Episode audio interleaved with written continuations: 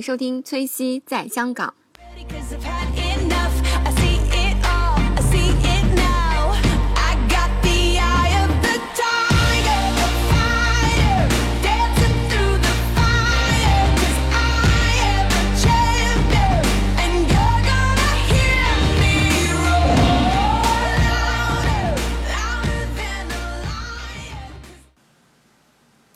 Hello，大家好，欢迎收听崔西在香港第十四期节目。这期节目我为大家请到了素素同学，她和我们一起分享一下去芬兰看看极光这样一个体验。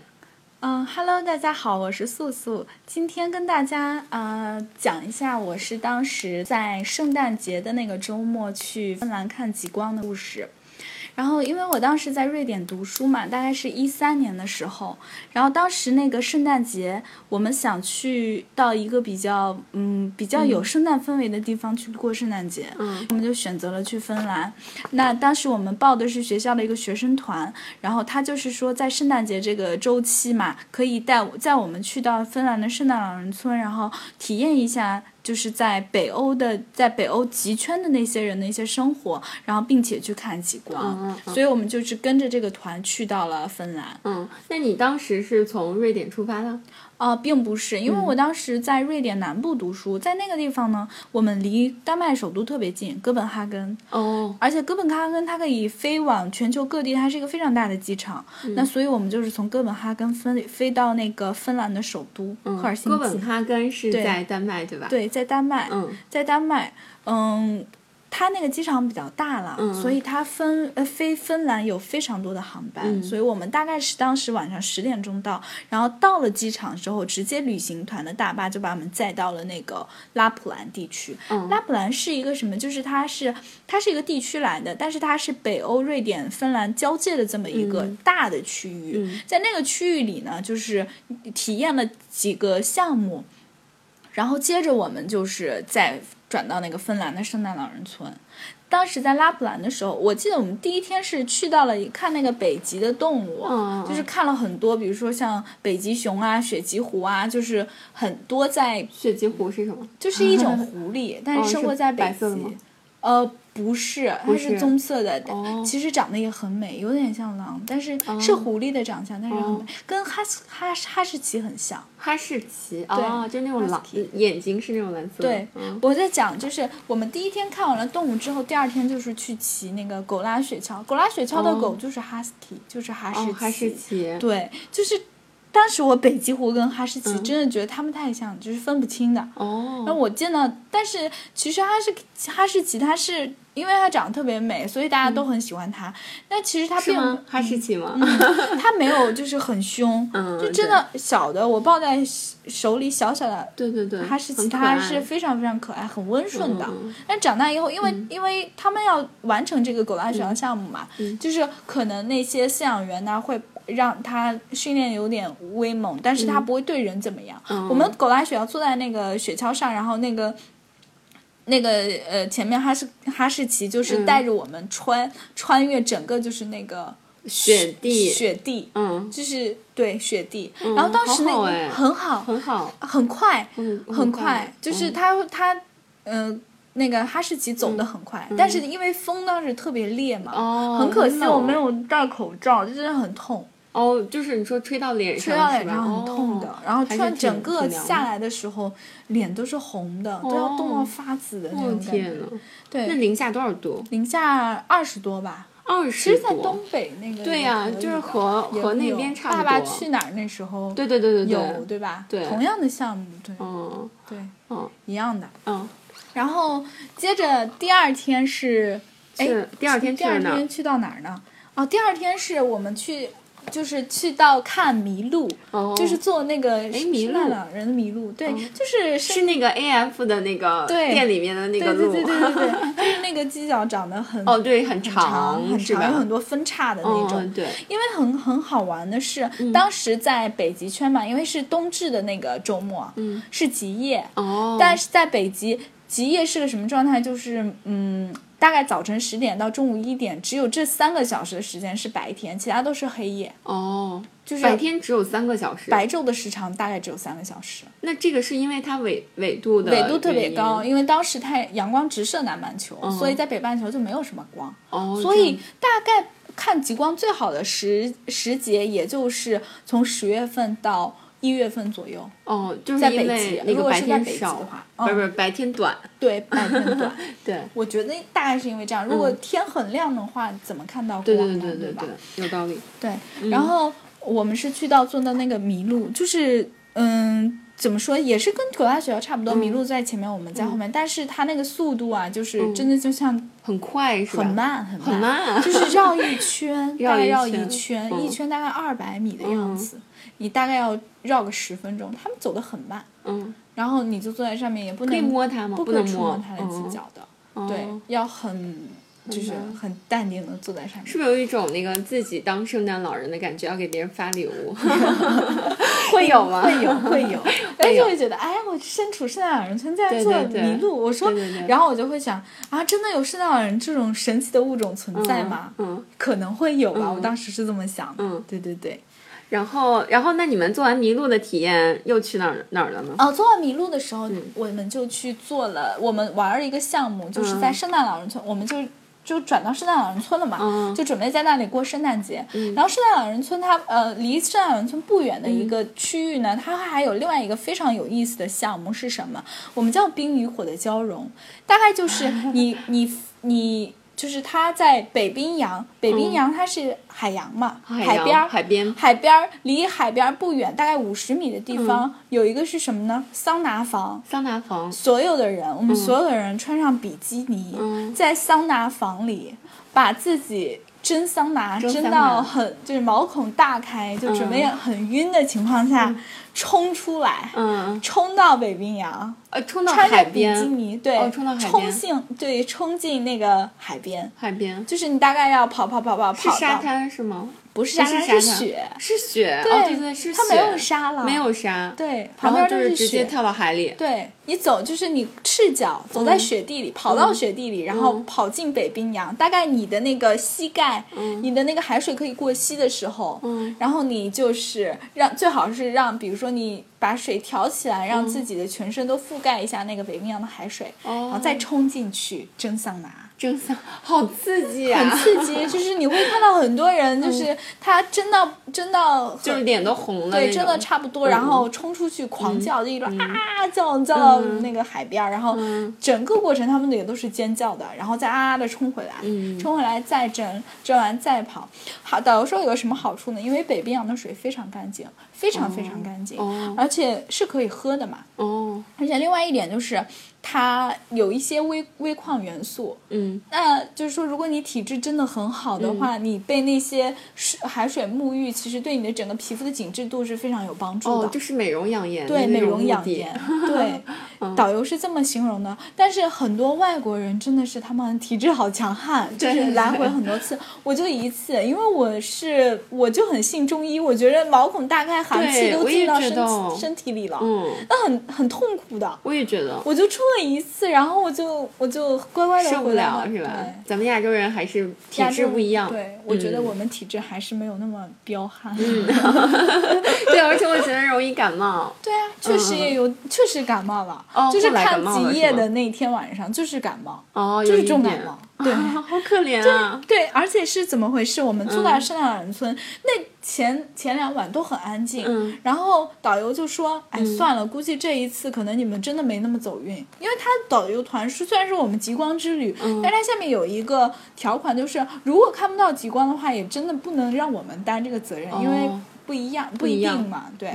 嗯，它那个极光会有预告吗？就是像咱们天气预报会有会有会有会有对，它会告诉你们哪天哪天可能出对，现概率会比较大。嗯这大概在呃在有一个，我记得是阿拉斯加，它那个极光有一个预报台、是有的哦。美国是吧？对，美国也可以看，哦阿拉斯加是可以看的。嗯就只是我们现在在北欧嘛。嗯然后呃，我们是到最后一天晚上，我们几个小孩儿就说，哎，算了，总是不能，就一定要再白来是赌吧？一次，对对对，然后我们就跑跑出去。我们当时住在圣诞老人村里是什么呢？就是一个小木屋，小木屋就是小木屋，大家就是有壁炉啊，可以生火呀。哦然后几个孩子住在一起，然后我嗯们去看极光的地方，离我们那个小木屋大概要走五百米左右。它是一个小哦山丘，就是在很空旷的那个山上看，就是没有效果会好效果很好。嗯，我们当时的装备是这样的：如果要去看极光，就强强烈推荐一定要穿防水的靴子，嗯。防水的外套，因为你踩在雪地里嘛，对对对，很冷，对，如果你不及时处理，真的是很痛苦。就是雪会化，然后你衣服就湿了。嗯对我当时哦就是防水的雪地靴，然后我是里面是穿了一件超厚的保暖内衣，然后贴了哦无数个暖宝暖宝宝，对，贴了无数好个，凉啊！太冷了，然后再穿一个防水的外套，嗯，然后我们就是上山了。嗯，上山了，嗯就跑到那个山丘上。嗯，当时也是等了很久，没有看到。我同学有一个特别爱拍的，就是还带了三脚架过去，就是背摄像对那种的，对，嗯，因为他他他速度特别快，哦。然后好像我听他说一定要是高强度曝光吧，我这种摄影小白是不嗯就是懂的。短时间高强度，应该是那样。对，因为它速度真的超快，哦。我们等了很久都没有，就准备要回去了。嗯。然后这个时候突然出现了，就是刷一下出现了一个，它是盘旋的，就是盘旋怎么形容？就是它转圈圈，哦转圈圈很快速转圈圈的一个绿色的极光。哦然后我们就很惊讶啊，快看，就是在那儿指嘛。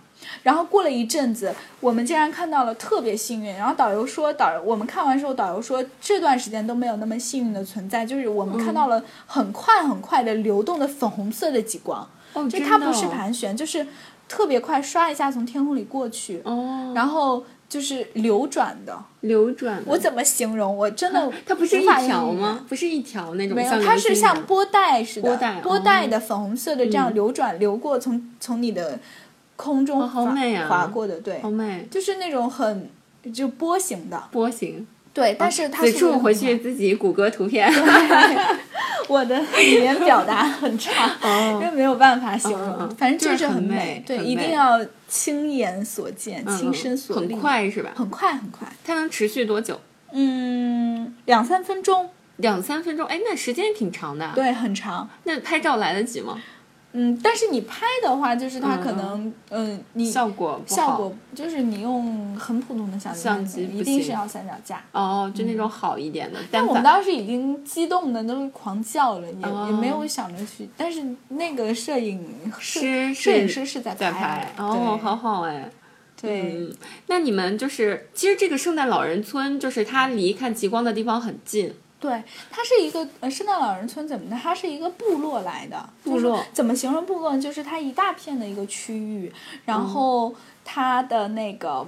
有一些住户在某一个分散在某一个点，然后隔个几百米，就是很像村落。村落。对，但整个地方就叫圣诞老人村。就是当年圣诞老人是从这里出发给我们嗯送礼物的，对对，可以这么理解。嗯。然后就是在那里出发的那个房子里呢，现在已经被变成一个卖纪念品的一个 shopping mall 了。哦，这个我看过，对。就是它那个房子有点像树木屋的那种木种，屋的那种。然后放的各种明信片，你可以在那儿写，对，可以嗯写明信片，可他会放，你可以跟那个圣诞老人合合照，我们每个人都合，因为看到他贴那个习大大也有合，哦，真的哦、有习大大，有习大大有去过，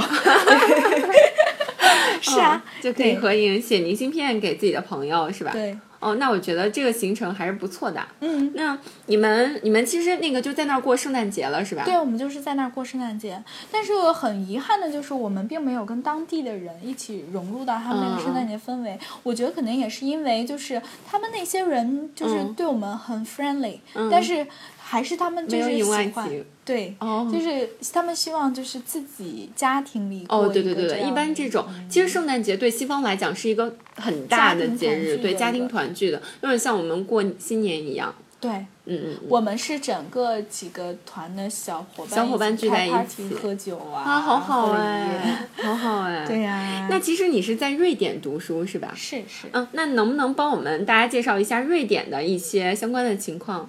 哦，我是在瑞典的南部读书，那个地方嗯。离丹麦很近了，嗯然后气候也很好，也是靠海。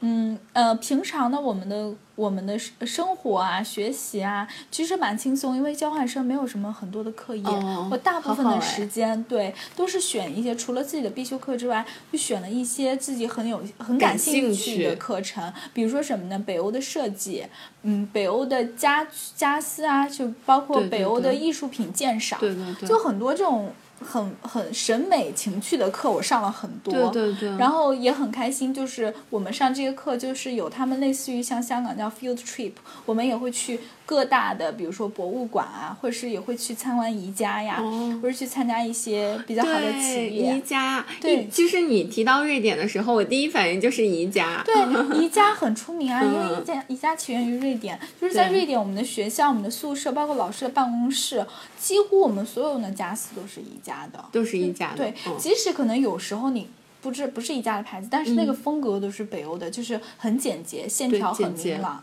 哦，我还听他们说哦，我还听他们说，就是北欧的家居风格应该是偏白色那种对。白灰。嗯，干净的那种对，颜色因为他们就是就是倡导实用主义嘛，也倡导环保，所以他们的嗯他们的设计，比如说很简单的一个，但是我不是内行啦，我只是皮毛而已，就是他们设计的一个椅子，都利用了很多什么。呃，人的功能学原理啊，包括一些、哦。呃什么，就是就是符合人体工学，舒服那种感觉。对，一定要、一定要舒服那种。嗯嗯嗯。但是他们整体的的色调就是灰白黑，或者是偏浅绿啊。对对对对。干净的那种颜色，很干净。嗯，那提到瑞典，还有没有其他的，就是你觉得是瑞典的代表代表性的这样的东西呢？就是比如说我们呃课余的一些活动啊，我们嗯其实，在那个地方不是像很多留学生一起就是经常去酒吧，我们没有什么酒吧的。哦我们几乎就是下了课之后呢，大家就是嗯，很多他们很文艺的，拿本书在底下。大树底下看，或者读诗，有很我的当地的朋友约约我一起陪他一起去讨论一本诗，一一本书里的某一首诗到底在表达什么。哇然后他也会邀请我到他们家里去，呃，比如说他妈妈要今天要做那个瑞典的肉丸，肉丸，我知道这个对宜家也宜家有，也有，对，他们叫妈妈 bowl，就是妈妈妈妈丸子，哦，嗯，对，好吃吗？挺好吃的，他们是就是用很呃，他们那个酱很特别，就是他们炸完了那个丸子之后，他们一定要蘸酸奶或者嗯哦真的蘸小红梅酱，哦但是你会觉得那个口感是蛮奇妙的，嗯但是不不排斥，不排斥，很好吃。很好吃。对，然后有时候有一些同学呢，他们就是会约你去他们家摘苹果啊，哦，好好哎。然后或者是有一些像我们那些富二代的同学呢，他们就会，因为他们课余生活是骑马，嗯他们也会约你到他们家，就是看他们的马，就是说要不要陪我一起去骑马。你说瑞典当地人吗？当地人，因为他们他们是有一个农场，他们自己哦养马，哦他们因为。瑞典地很大，嗯他们一般人生活的状态就是他们有一个自己的房子，然后他们后面有自己的马场，有自己的地，哦就是很像农场主的感觉。就是有自己的庄园那种感，觉，有自己的庄园，有自己的鱼塘。然后他会骑马，那他会呃骑马上学吗？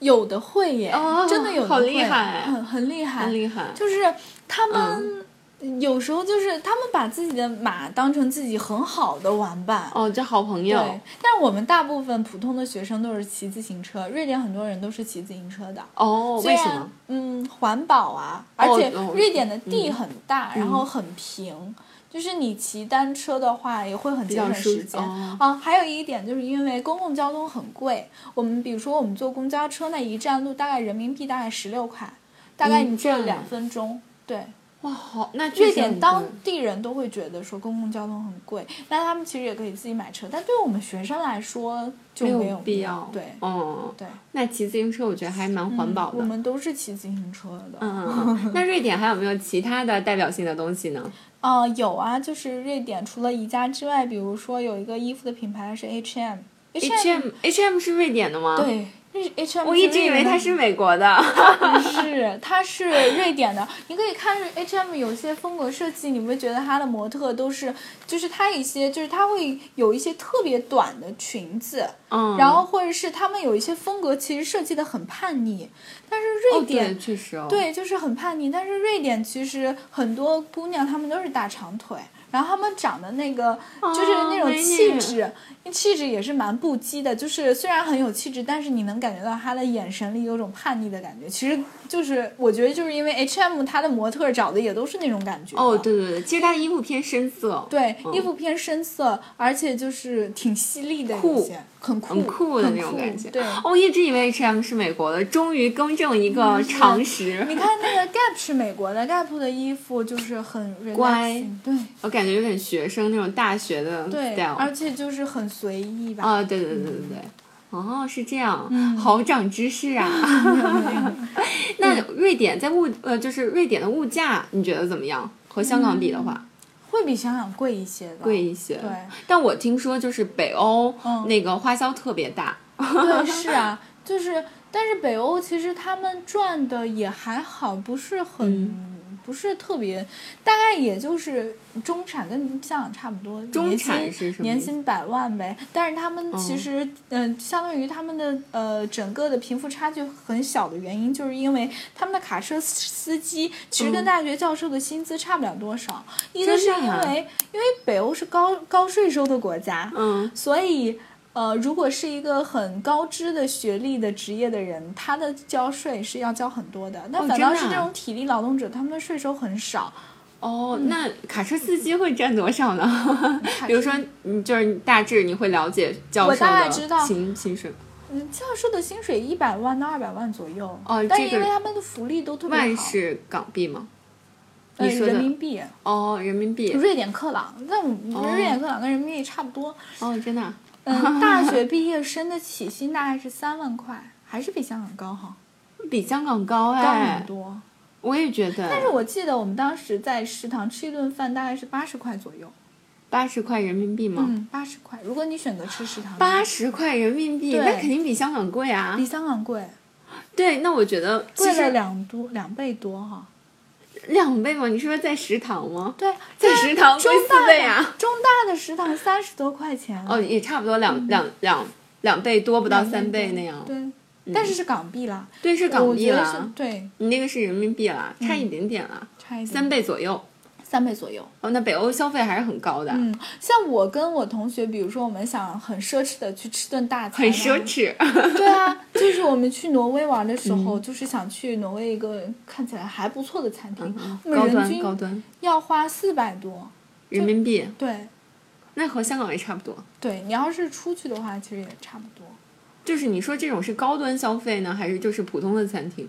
应该是高端的，哦，高端的。米芝林的嘛。哦，那跟香港一样，对也差不多。对，嗯但是其实嗯我觉得北欧生活的很好，就是因为他们不需要很高的房价，因为他们他们的房子很便宜。哦，房子便宜是吗？就是比如说几百万买一个大 house，对，可以可以啊，达好到。好啊！我觉得，嗯，在香港住大房子还是一种奢侈。对对，我也觉得。那这一点还是很不错的。嗯啊，那你有没有去过？比如说你在瑞典读书啊，你有没有去过其他的地方？你觉得比较这几个国家，你更喜欢哪一个？哦，其他的国家也有去啊，就是像南欧去了葡萄牙、西班牙、意大利、法国。哇，好厉害哦！西欧去了德国，然后北欧就是去了这几个国家，然后也还也还去了布拉格，哎，那个什哦，么布拉格、捷克、捷布达克，对对佩斯，对，嗯有都去了。哇，好好哎。就因为你没有什么时间，你都在玩儿，哦，就是你可以去到处的玩儿，因为对申根签嘛，嗯，你只要订了一个机票，你就可以到处飞。嗯，几乎都在玩，也没怎么学，因为交换生还是哦对对对挺好的，就是压力比较小。对，同学可以出国交换，赶紧去，因为嗯你工作之后就有钱有时间，你也没有心情玩了。，对对对对对吧那这几个国家中，你觉得你最喜欢哪一个国家？像南欧的话，我还是很喜欢葡萄牙的，为什么？因为葡萄牙给人的感觉就是，嗯，大家好像生活的状态也都很自如，嗯但是他好像没有意大利啊那么奔放。哦，意大利是吗？对我听说就是有人去意大利，好多男生会跟他主动搭讪，然后特别没有安全感。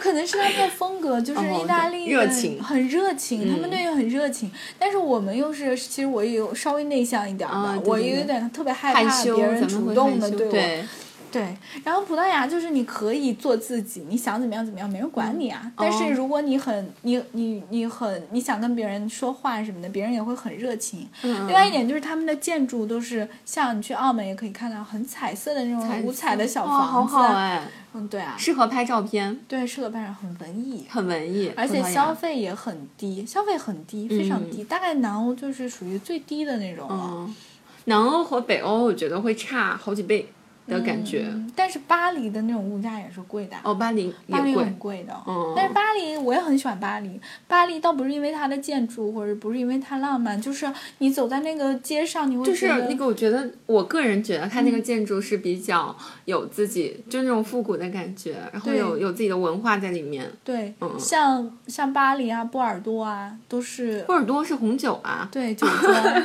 只可惜我去的那个时候不是葡萄成熟的时候，就是你看哦不到特别美的葡萄园。那你知道有一个电影叫《江爱》对吧？看过没有看过。没有，《江爱》第三段就是在波尔多拍的。江爱是那个谢霆锋演的吗？不是 是李亚鹏演的。哦，sorry sorry，他的第三段就是在波尔多拍，他应该是秋天去的，非常美。整个波尔多就是，嗯，全都是葡萄园。对葡萄园，嗯然后酒庄你可以喝红酒啊然后很好的阳光啊，也可以嗯潜水啊，嗯，就很舒服。那好，呃，今天我们这期就录到这里，感谢素素同学为我们介绍了她去啊芬兰。嗯的圣诞老人村和看极光的这些故事，然后还简单的介绍了一下那个瑞典在瑞典的留学生活，嗯、让我们一起我感呃感谢一下素素同学，啊不客气，不客气，谢谢 崔西，主要是谢谢崔西才能有这个机会跟大家分享。我我感谢素素为大家分享这个、就是特别美好的这样的经历。那我们今天这崔西在香港第十四期节目就录到这里，拜拜拜拜。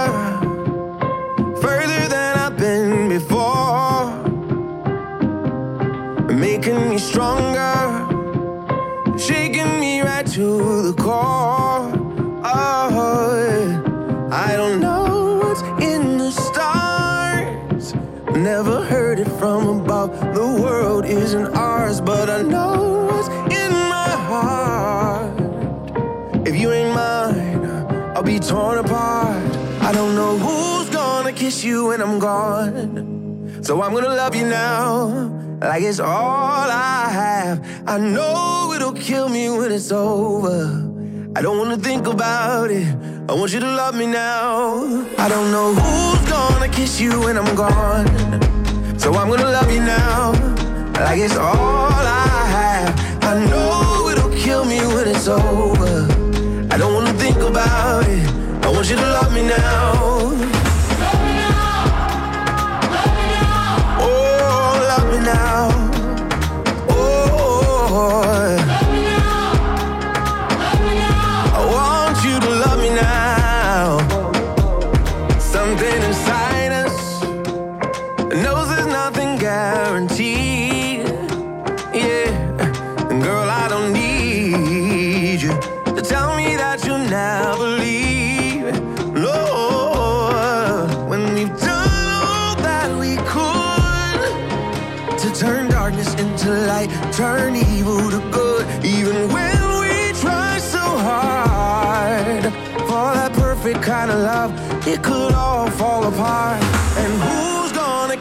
when I'm gone. Oh, I'm gonna love you now, like it's all I have. And I know it'll kill me when it's over. I don't wanna think about it. I want you to love me now. Love me now.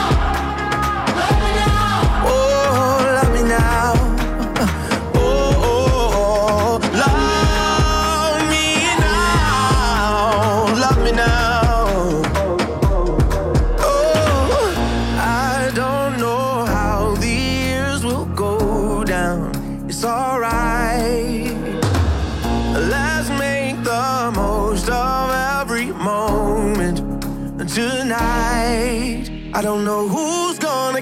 When I'm gone. So I'm gonna love you now, like it's all I have. I know it'll kill me when it's over. I don't wanna think about it. I want you to love me now. I don't know who's gonna kiss you when I'm gone. So I'm gonna love you now, like it's all I have. And I know